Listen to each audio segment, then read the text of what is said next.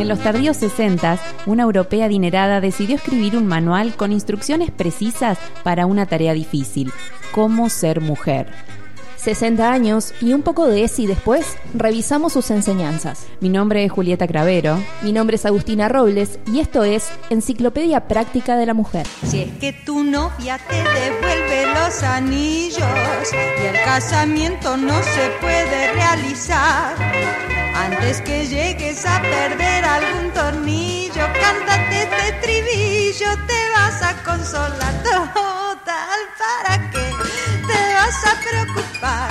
Las cosas como vienen se tienen que tomar. Hola reines del hogar, estamos acá de vuelta grabando otro podcast para Góndola con lo que habíamos arrancado en el primero nuestro hermosito, esto que se llama Enciclopedia Práctica de la Mujer.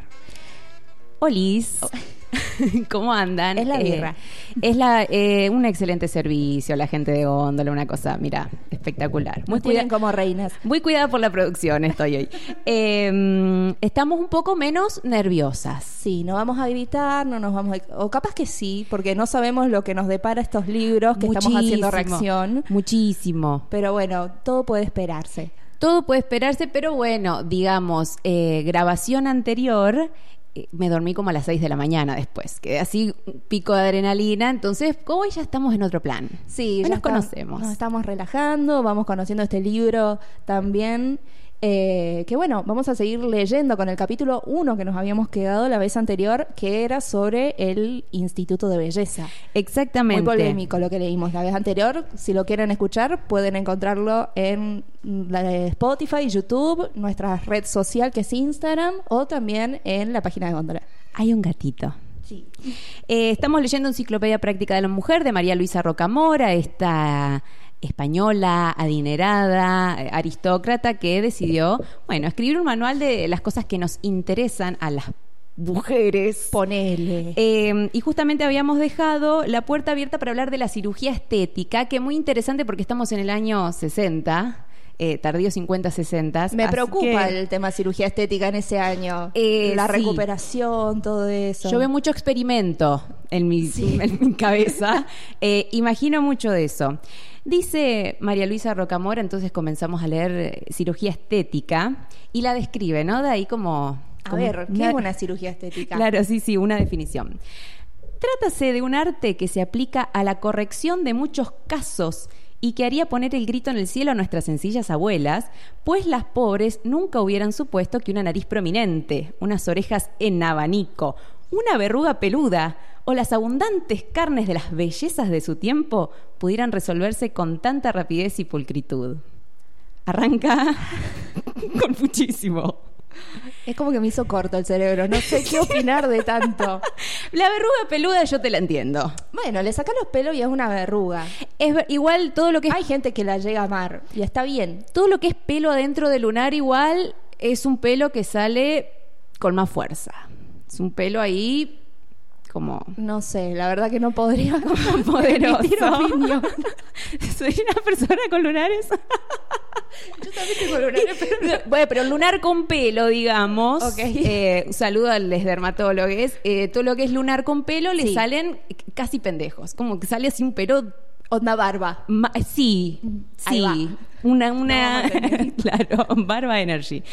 Eh, y, y- y me gusta la comparación que hace con estas cosas nos preocupan ahora y a nuestras abuelas no. ¿Será que con cada generación le vamos agregando eh, elementos de preocupación? Es que claramente, a ver, había en una época que, por ejemplo, los cuerpos gordos estaban bien, pero después todo cambió. O, sea, bien, seguramente. sea, están bien, bueno, bla, bla, bla, se entiende. Obvio que están bien, No pero digo, sí, no, está de más aclarar. Yo digo, el paso de las épocas, como las modas han ido, han ido cambiando.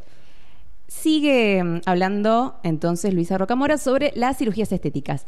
No tengo motivo para dudar de que la coquetería, el, el perfumito, no tengo motivo para dudar de que la coquetería es una razón tan sólida como cualquier otra para procurar parecer en cualquier momento un figurín de alta costura. Pero en muchos casos, algunas mujeres, por cuestiones de su oficio en el que han de exhibirse continuamente, necesitan conservar al máximo la juventud y la postura. Eh, es interesante esto de, bueno, m- que modelos o, o actrices estén obligadas a mantenerse por siempre jóvenes. Digamos, ella acá dice, bueno, hay mujeres que parece que sí o sí lo tienen que hacer para seguir laburando. Y además de por vida, es algo que queda ya. Sí. Traigámoslo ahora en la época moderna. Eso es algo que sigue y que tiene que seguir como un estandarte en esas mujeres que siguen esas profesiones. Pero hasta el día de hoy, en una película hollywoodense, una mujer que hace de, no sé, una madre o de una mujer eh, de, de 50 años, ponen actrices que tienen, no sé, 37, 38 años. Sí, Eh, sí, es sí, impresionante la fecha de vencimiento cortita que tienen.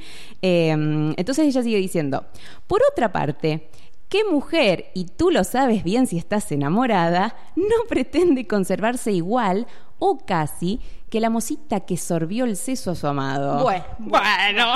Nosotras. Y, y- y ellos o ellas, de cualquiera que estés enamorado, ¿qué onda? Pero aparte, eh, es imposible. Es O sea, imposible. eh, Esto, esto de yo no cambio, yo soy igual que de hace 20 años hasta ahora. Pero además el peso que nos, no- nos tira es como tenés que todo el tiempo estar perfecta. El miedo permanente que venga una más joven y te lo robe. ah, por joven, Por carne joven. fresca. Eh, y después dice, ¿no es perfectamente comprensible recurrir a cualquier medio para conservar o crear, si cabe, una belleza duradera? No, Luisa, no es perfectamente comprensible. Que, que- que el fin justifica los medios. Claro, sí. Eh, si no sos linda o, o si te, te estás empezando a fear, eh, bueno, vas a tener que hacer cualquier, cualquier cosa, vas a tener que vender las joyas de tu abuela y pagarte un buen cirujano. Y acá caemos en lo que yo creo firmemente, eh, no sos eh, fea, sos pobre. Porque claramente si no tenés Ah, plata... Esta es una tesis que a mí me fascina. Sí. Me fascina. Eh, A ver, ¿qué es la fealdad? ¿Qué es lo lindo? ¿Qué es lo bello? Todo muy subjetivo. Pero claramente si no tenés un dineral, ¿cómo pretende esta mujer que hagas todas esas cosas para Eh, mantenerte? y justo empieza a hablar, eh, como ahora empieza a nombrar distintas, mm, Tips. distinto- no, distintas como cirugías que te puedes Ah, hacer. a ver. Y lo primero que habla es de piezas dentarias, o sea, habla de hacerte los dientes. Y esto es lo que estás diciendo, es carísimo hacerse los dientes. Y hoy en día está como 300 mil pesos una muelita. Carísimo. de porcelana. Eh, eh, me parece que de aquí podemos sacar la tesis, bella no se nace, se hace. Acá es linda la que tiene plata. sí. me parece. Eh, bueno, habla de esto de los dientes, básicamente dice, estaría bueno que tengas todos los dientes y que estén blancos. No, como, no, no hace mucho. Que el blanco ni siquiera es lo natural. No, no. Susana, Susana Jiménez. Eh, Digamos, no, no, no ahonda mucho el tema Bien. Claro, Eh, son como pequeñas cirugías que tendrías que tener en cuenta si querés mantenerte en el tiempo. Claro. Eh, pero después habla de una que me parece muy interesante, que es las orejas sueltas. ¿Por qué? Pobres orejas, déjenlas libres. Las orejas sueltas, es decir, excesivamente separadas de ambos lados de la cabeza, es una posición que recuerda a la de los elefantes y a la de ciertos ejemplares masculinos. El petiso orejudo, Sí, por ejemplo. se me vienen como muchos chistes bullying que por ahí yo escuché en la escuela de chica y es como No. ah, no da. No, no, He no. conocido gente que hasta se las ha pegado con gotitas para atrás, para que no ¿En serio? con la gotita. Ay, sí. me destruye. No está bueno. Me hace mucho daño. Yo no tengo lóbulos. ah, Es verdad, tenés unas orejas muy, muy chiquitas. Pero las amo. Eh, sigue diciendo Luisa. Pues bien, si esta anomalía afea tu cara, también puede enmendarse, aunque de pequeña tus familiares no se hubiesen preocupado demasiado de ella, confiando en que el tiempo lo arreglaría. Sos fea y es culpa de tu familia. As always, Como todo. como todos los traumas. Como todo. Pero, ¿y qué te van a hacer tus padres de chicas si sos orejona? Boluda, es demencial lo que propone esta mujer. Es demencial que te haga cambiar lo que sos. Eh, esos son las, las Kardashian que, que depilan a sus bebés. ¿Viste ¿Las que- Kardashian eh, depilan a las- Está así como, Un mito. como ese mito, es eso. es Igual como- son bebés muy perfectos. son bebés demasiado perfectos. Ningún bebé es bello en general. Creo que deben haber recibido más tratamientos de piel que yo. Puede ser. En mis 26 Puede años. ser. Eh, bueno, entonces dice esto, te puedes hacer una cirugía estética eh, para que queden transformadas en otras formas más discretas, El elfo. Ah, de modo que puedan ocultarse con donaire, donaire, no sé, tras un sedoso bucle que en caso de ser apartado inopinadamente por una ráfaga de aire, deje al descubierto dos conchas suavemente pegadas a la cabeza. ¿Qué?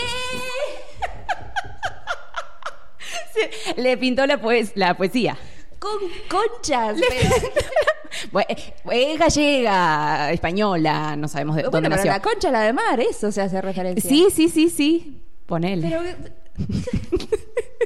bueno. ¿Vos qué imaginaste cuando lo leía? No, ¿Vos qué imaginaste? Muchísimas cosas. Te vi la cara. Ese vaso, Está mira, vacío. ese vaso está Está vacío Agustina. Eh, y así es donde, eh, así es como termina de hablar del tema operarte las orejas, Pobres dumbescas. orejas. Aerolíneas argentinas. Eh, después habla de la nariz. Bueno, sí, dice una nariz pequeña y proporcionada es lo que todas desearían. Sí, bueno. A mí me daría mucho miedo tocarme la cara. El tema de cirugía, no sabes si te va a quedar bien, si te va a quedar. O sea, vos tenés la nariz o lo que tenés de acuerdo al- a todo tu cara. No hay algo que esté mal. Es muy clarividenta lo que estás diciendo, Agustina, porque lo siguiente que dice es que lo pienses muy bien Ah, claro. antes de hacer una, una cosa. Mira, Sí. ¿sos Luisa? ¿Querés decirlo? Este es el momento. Esta, sí, se me reencarnó. Bueno, Soy la reencarnación de Luis. Después te quiero hacer unas preguntas. Eh, dice, ya que si después de numerosas consultas contigo misma, con tus amigas y con el médico, te decides a sufrir la operación adecuada y luego observas que la nariz te sienta peor que la antigua, la cosa ya no tendría remedio. Es, es como cortarse el flequillo. Sola, sí. Sola, como pararse frente al espejo y decir, che, lo hago, y le escribís, a- Ya "Che, fue. Chicas, estoy, estoy con la tijera Pero en la el mano. tema de la cirugía, yo no sé si lo consultaría con mis amigas. Yo les consultaría a ustedes con qué nariz me ven. Yo haría filtros. A ver, ¿cuál me Vamos a jugar. Sí. Como esas páginas que te ponen distintos, distintos pelos. Sí. Que subís tu foto. Hoy en día creo, creo, lo he visto en algún que otro programa de belleza, porque sí, veo programas de belleza, una contradicción que todavía la tengo Pero muy más patente. vale. Eh, hay médicos, onda cirujanos, como que ya te, eh, como que te modelan la nariz y te la ponen onda en Photoshop para ver cómo te va a quedar. Ah, mira. Ahora eso ha mejorado, onda no Nadie- vas a gastar plata Eh, al pedo. Viste cómo es la tecnología. Y sí. Eh, termina entonces de ahí de hablar de la nariz y pasa al siguiente, al siguiente ítem, que es exceso de grasa. Este problema es harto corriente, dice. Me, me gusta mucho harto. Y más vale. Claro que no siempre un exceso de grasa es culpa de su poseedora, pero es preciso reconocerlo. La mayoría de las veces nos hemos afanado lo nuestro para llegar a unos resultados en que rodetes y deformaciones alteran nuestra silueta que de por sí ya era aceptable. Rodetes. ¿Qué aceptable? ¿Qué? ¿Qué? Es muchísimo este, este A ver, párrafo. a ver, dale. Vamos, ¿querés que lo desglosemos? Vamos por partes, Un poquito. sí. Este problema es harto corriente. Sí. Claro que no siempre un exceso de grasa es culpa de su poseedora. ¿Y de quién va a ser culpa si es mi cuerpo? Pero ¿por qué es culpa? culpa? que tampoco ¿Cuál- tiene que ser culpa. y Eso a mí me hace mucho ruido. Sí. Es como, ay, sufro esta maldición y no sé, tengo tiroides, tengo hipotiroidismo. Ay, Eh, qué gran mentira el, echarle la culpa al hipotiroidismo. no le echen la culpa al No. hipotiroidismo. Pero es preciso reconocerlo. La mayoría de las veces nos hemos afanado, dice entre comillas, lo nuestro.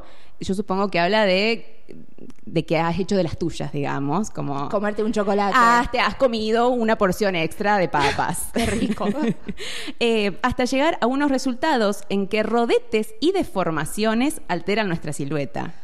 Deformaciones, son palabras muy bruscas. Y sobre que ya es muy violento esto, después dice que de por sí era aceptable. Es como, tampoco eras pampita. ¿Qué, qué daño? Está bien. Decíamos en el primer episodio que por ahí debe haber ayudado a mucha gente, muchas mujeres, pero qué daño también que debe haber causado. Sí, ella ofreció una solución de simple alcance para eh, mujeres que no tenían respuestas y bueno, eh, encontraron Sí. esto, digamos. Eh, les mandamos un abracito. Eh, dice después, ya hablaremos con calma de gimnasia y de regímenes alimenticios, pero desgraciadamente la voluntad no responde siempre a nuestros buenos deseos de comer menos o de persistir en los ejercicios gimnásticos. Y no, la verdad que no. Yo las veces que he hecho dieta es como que el, puer- el cuerpo me pide dame grasa. Todo lo que es hacer, ha- eh, ha- hacer cosas porque te odias no Sí. termina bien. No, no, no, no, no, no. eso no pasa. En cualquier caso, cuando la grasa se ha acumulado en alguna parte determinada del cuerpo, por ejemplo el vientre, puede suprimirse el exceso mediante una operación, bla, bla, bla. Siempre operación. Sí, sí, sí, sí. Eh, acá ya, eh, digamos, ¿cuál es el planteo que hace? Conoce tus imperfecciones y anda a modificarlas. Corta. Corta. No, no hay mucho, digamos, eh, desarrollo que ella haga, eh, además de ese. Y después dentro de cirugías estéticas habla de el rejuvenecimiento de la piel, Ah, el skincare. creí que era otra cosa. Nada. Hiciste como una pausa en rejuvenecimiento y flashé cualquiera. Ah, uh, uh. Sí, que también es muy polémico y no puedo creer que se haga eso. Eh, eh, eh, pará, vamos, creo que vamos a llegar. Ay, por Dios, Creo que vamos a llegar. tengo a María Luisa encima. Eh, me parece, sí, estás muy conectada con María Luisa hoy. Juro que no he leído ese tomo del libro. Eh, a mí me parece que ella lo piensa, pero no lo dice porque es una señora. Son los sesentas. Una señora así como muy de bien. Eh, lo que preocupa a toda mujer que ha llegado a los 30, y conste que no cito a nadie en particular, no es el procedimiento para suprimir sus incipientes arrugas, sino las arrugas en sí. Son esas tías que tiran la indirecta en Facebook. No es para cualquiera. Claramente le está tirando un palo a alguien. Solo para entendidas. Eh, una mujer que ha llegado a los 30. A los 30 ya empezá a preocuparte para por las arrugas. vas en picada. Eh, digo, decir digo, eso. ¿cuál era la, la expectativa de vida en estos años? No era tan baja. A los 30 no eras.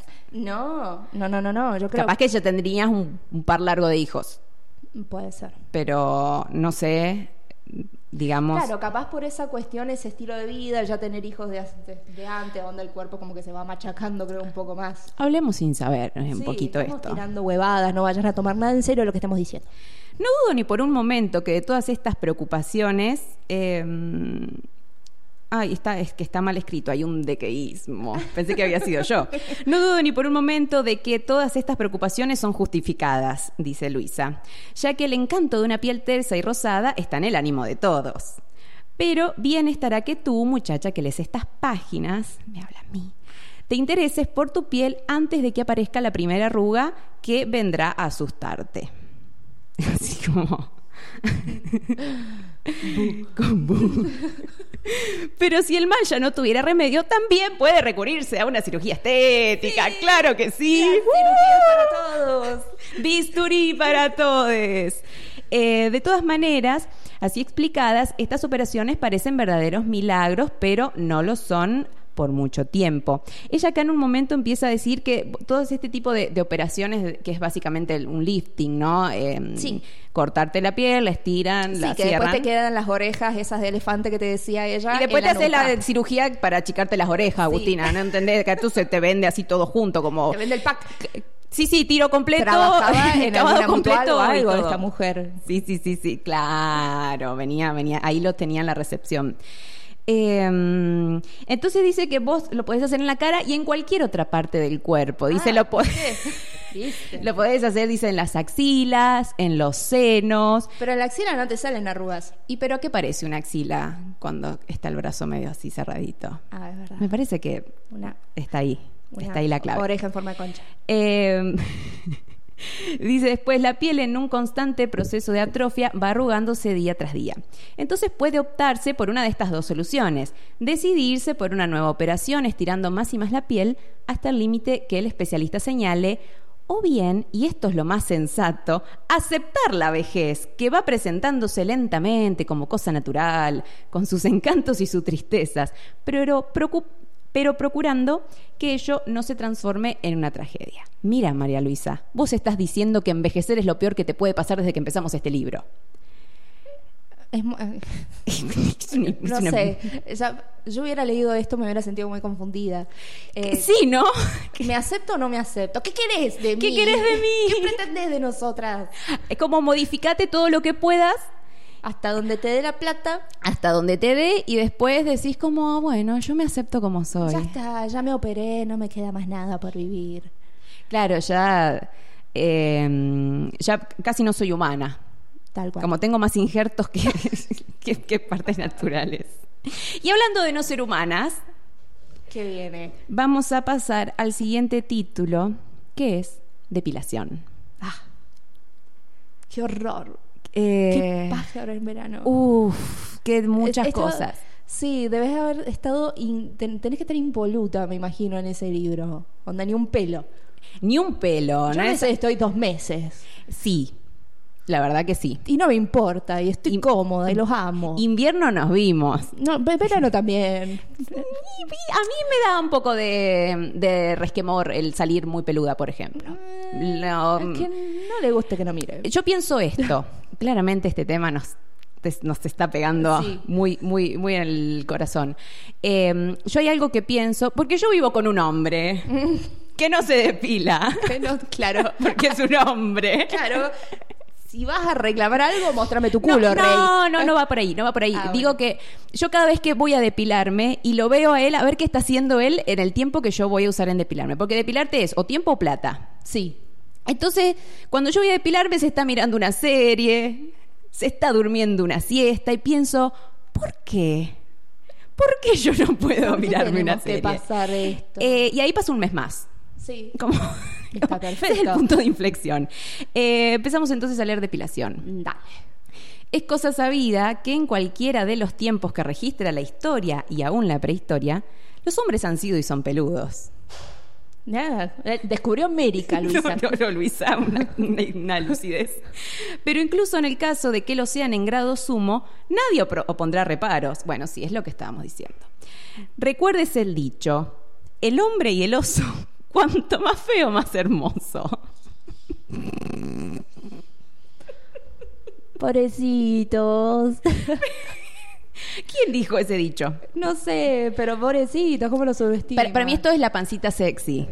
Claro, la pancita Eh, sí, claro, para mí esto es eso. Todo peludo. En alguna época de la historia, por ejemplo, entre los griegos, la depilación de pelos sobrantes constituía una parte muy importante del aseo personal cotidiano como una costumbre refinada de una época supercivilizada.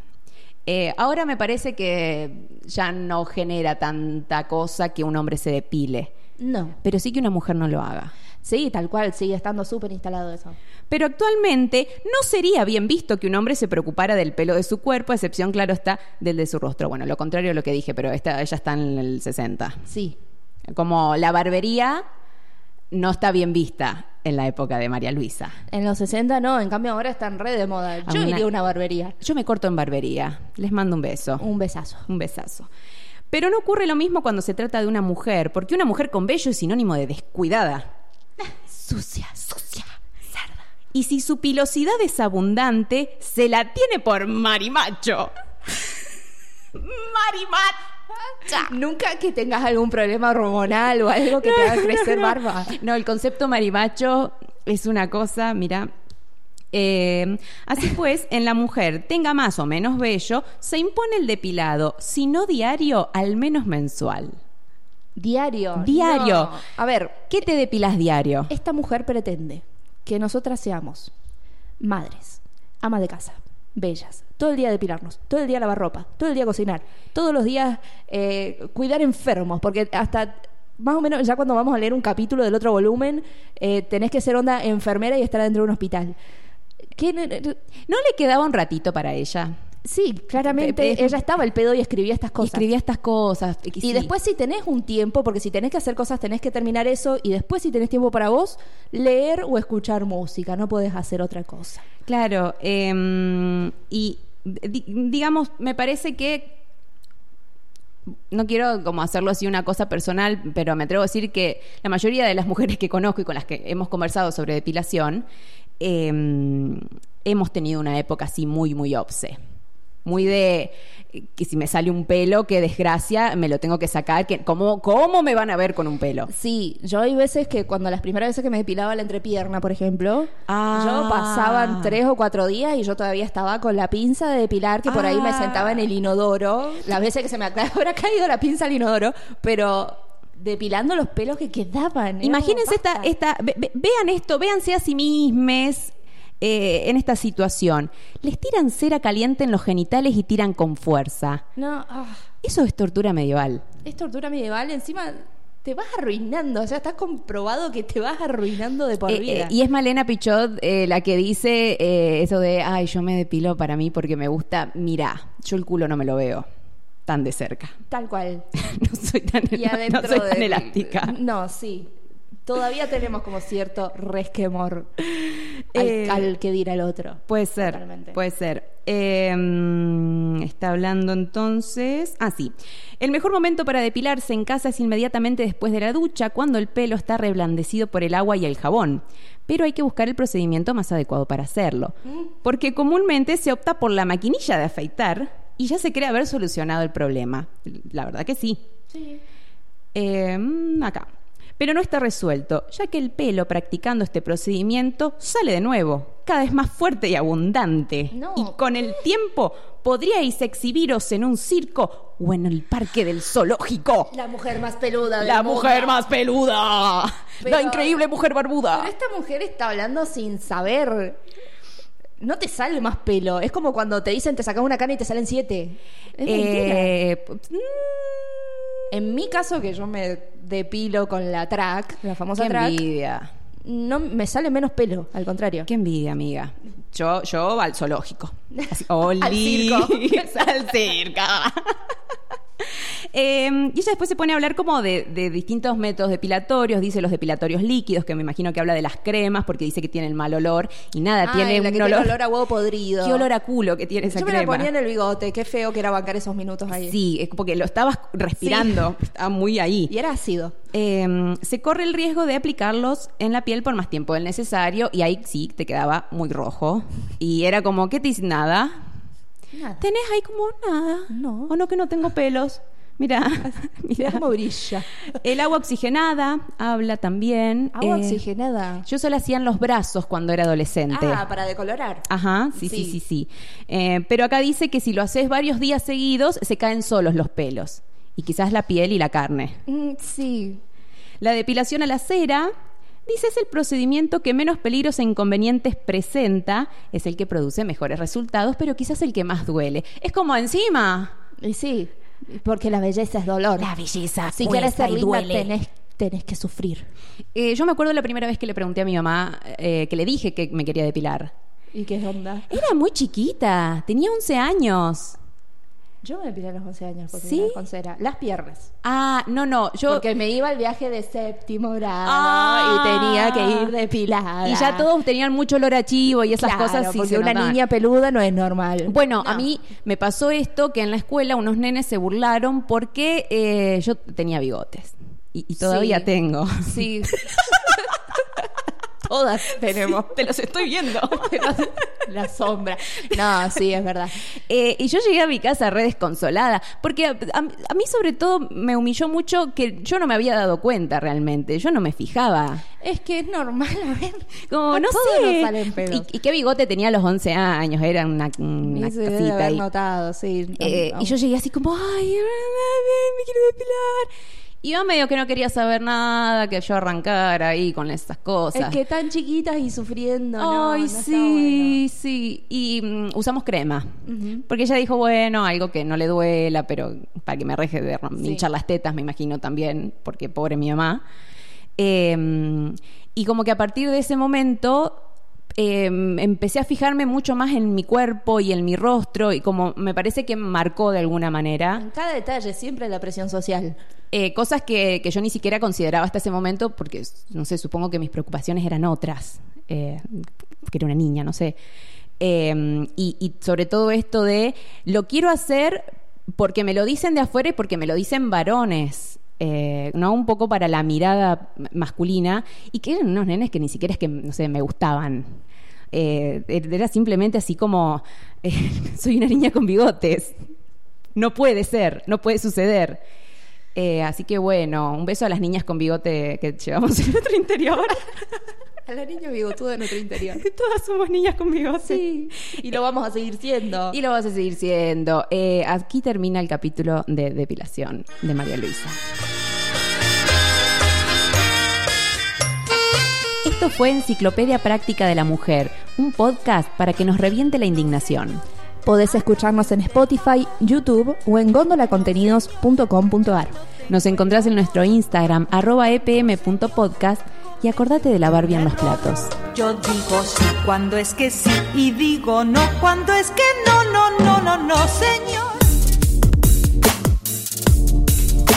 Estás escuchando Góndola. elegí qué llevar a tus sentidos.